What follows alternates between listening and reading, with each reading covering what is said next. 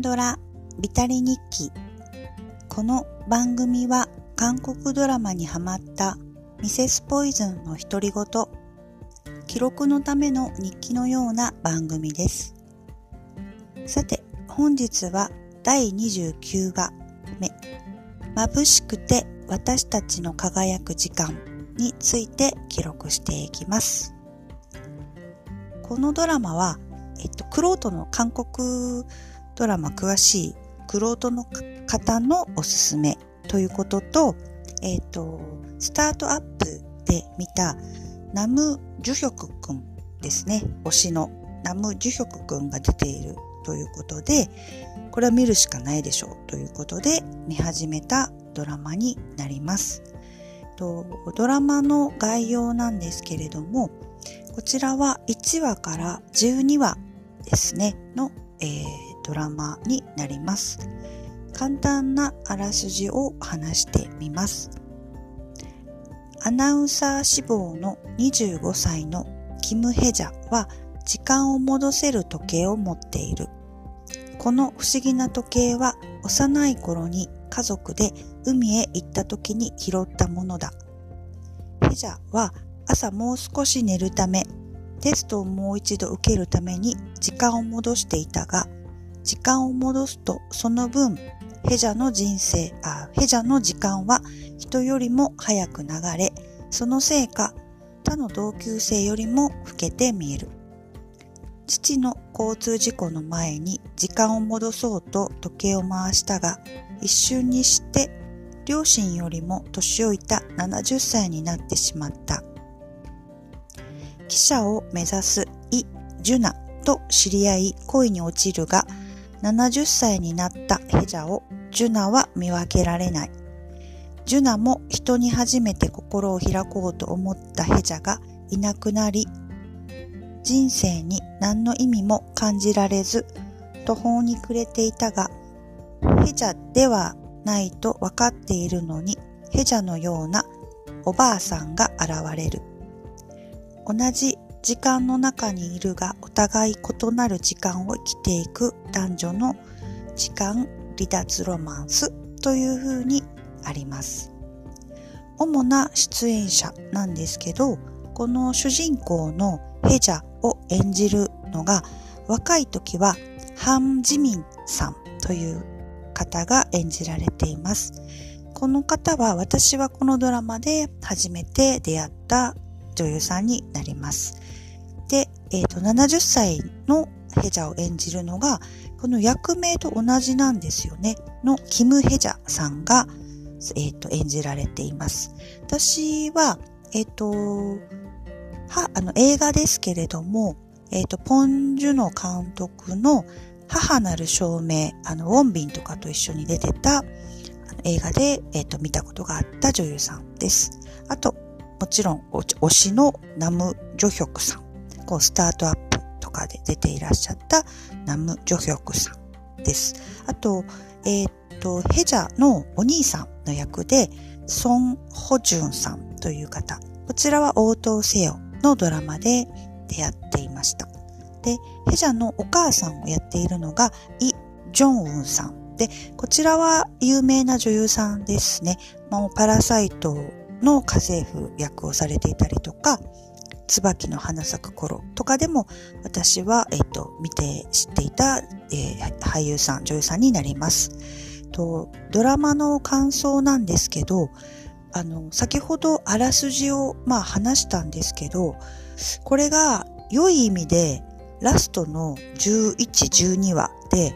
すごいどんでん返しをされるんですよね。あらすじがあらすじじゃなくなるみたいな。本筋はこっちだみたいな感じで、11話、12話ぐらいで、あの、どんでん返しをされるんですけど、そこのどんでん返しから、あの、すごいことになるんですよね。なんで、この脚本家はすごいなと思って、まあ、前振りが効いているからっていうこともあるんですけど、まあ、最初はですね、まあ、その見た目は70歳、心は25歳みたいな感じのコメディ部分の要素が結構多くて、まあ、そこはそこで面白いんですけど、あの、この、えっ、ー、と、ヘジャをされてる70歳の方のキム・ヘジャさんが、その、心は25歳ですから、その25歳のファッションをしたりとか、こういろいろするんですけど、この方のももともと持っている品とか可愛らしさみたいなものも前面に出ていて、ちょっとクスッと笑えたり、こうするところがあったりするんですけど、で、その、この推しのナム・ジョヒョクさんがされている、ちょっとこう、心に傷を持つ青年とかも、このナム・ジョヒョクさんはそういう役がぴったりなんですよね。なんか、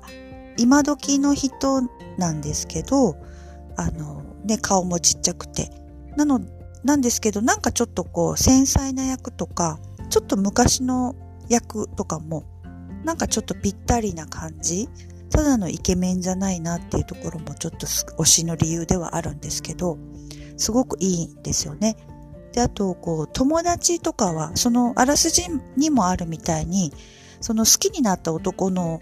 このね、あの、子は、あの、若い時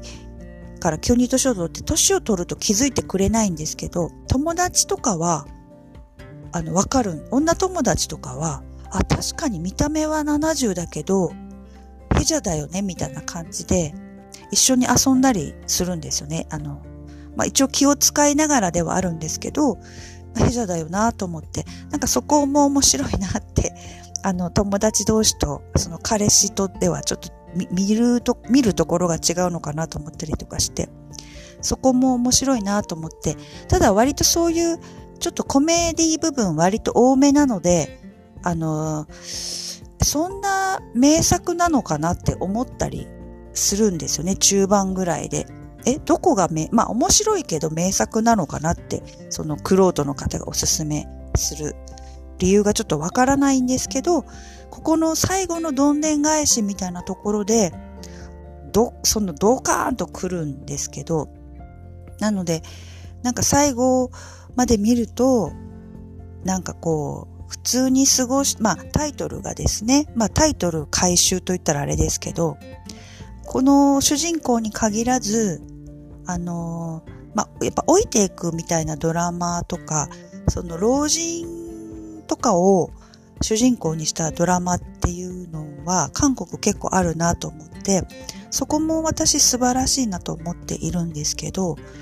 なんかまあ老いていくこととか、そのそういうことをちゃんと描いているっていうこととかもすごいいいなと思ってるんですけど、まあなんか当たり前に過ごしていることの日々っていうのがすごく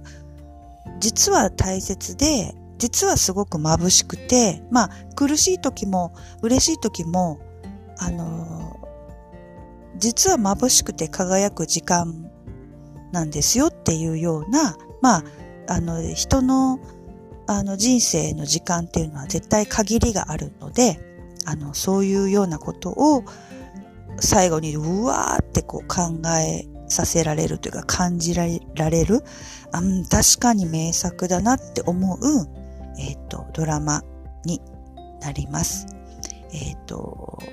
すごい、あの、いいドラマ、素敵なドラマでした。えっと、本日は韓国ドラマ、